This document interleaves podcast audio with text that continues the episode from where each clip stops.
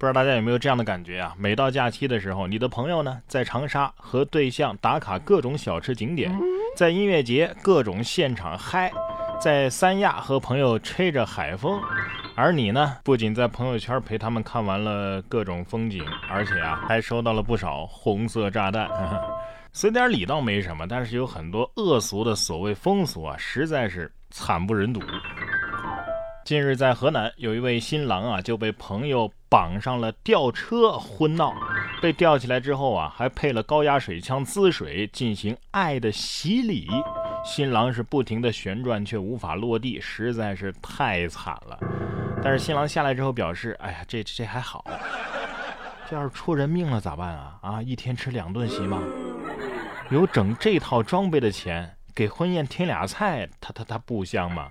不过下面这顿婚宴，不管添几个菜，也都吃不好了。五月一号，福建的福州啊，婚礼现场表演喷火，不料呢，触发了消防喷淋系统，现场是瞬间大雨如注啊，宾客是四处逃窜躲水。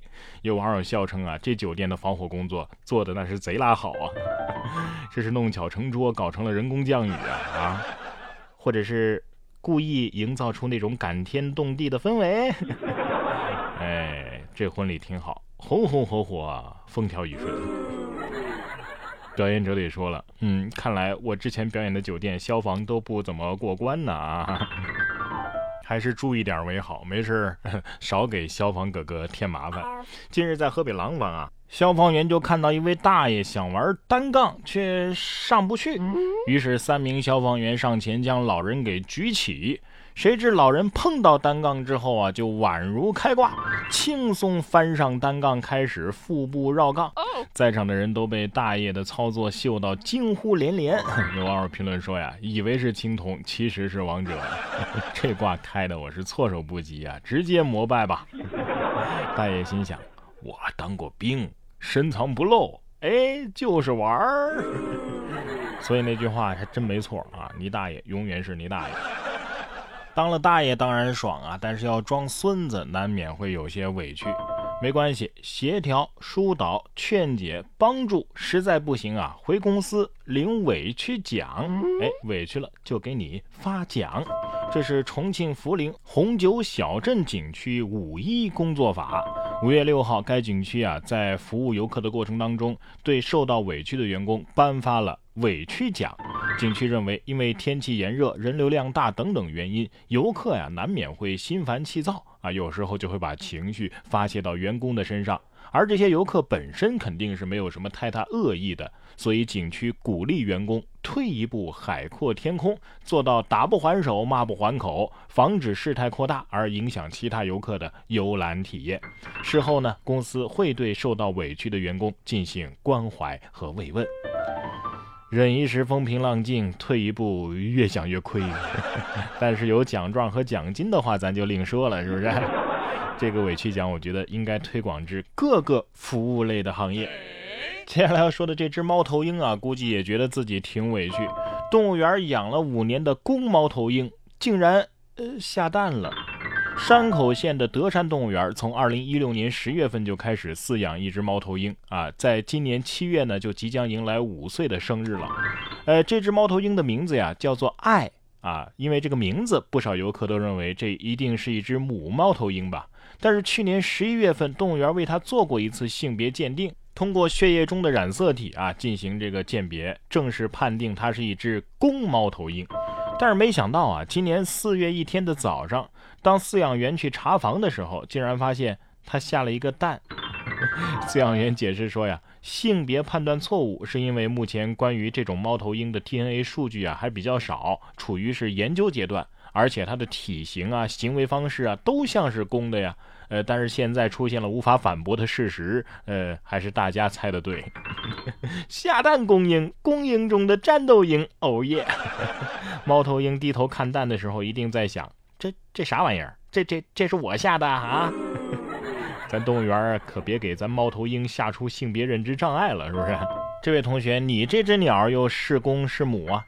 五月五号，福建的厦门某大学的食堂内，有网友偶遇一男生带着宠物鸟共进晚餐，一碗面条是你一口我一口，安逸的很呐。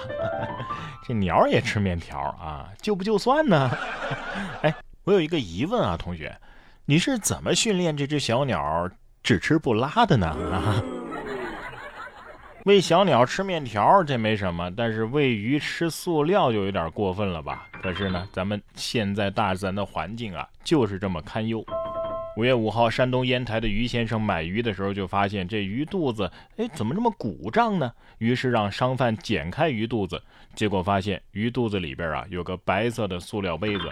他表示啊，商贩自称这不是第一次遇到这种情况了，之前在鱼肚子里啊还发现过易拉罐呢。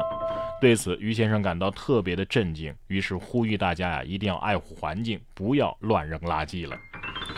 就是不知道这杯子上有没有写“大楚姓陈胜王”。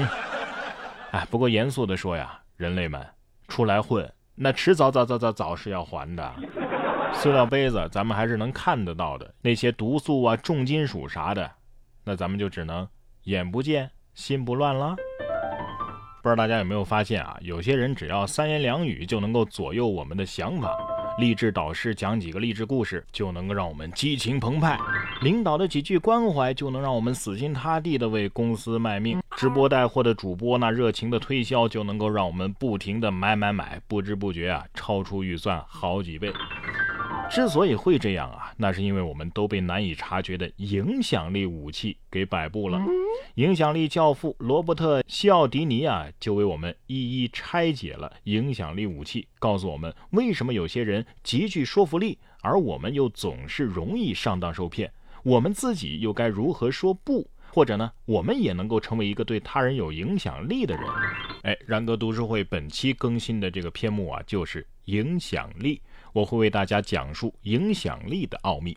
然哥读书会是我发起的一项读书分享会，在这里我为您精选了全球一百本好书，每期十五分钟以上的拆解精读，帮你把每本书都读懂读透，助你实现全方位的提升。怎么加入咱们呢？打开微信，搜索关注微信公众号“然哥”。脱口秀，按照提示操作，回复“读书会”三个字儿，或者是点击底部菜单栏的“加入读书会”，就可以加入我们了。现在加入啊，还有复古蓝牙音箱带收音机功能的一个精致的小音箱送给大家，数量有限，送完为止。打开微信，搜索“然哥脱口秀”，加入我们吧。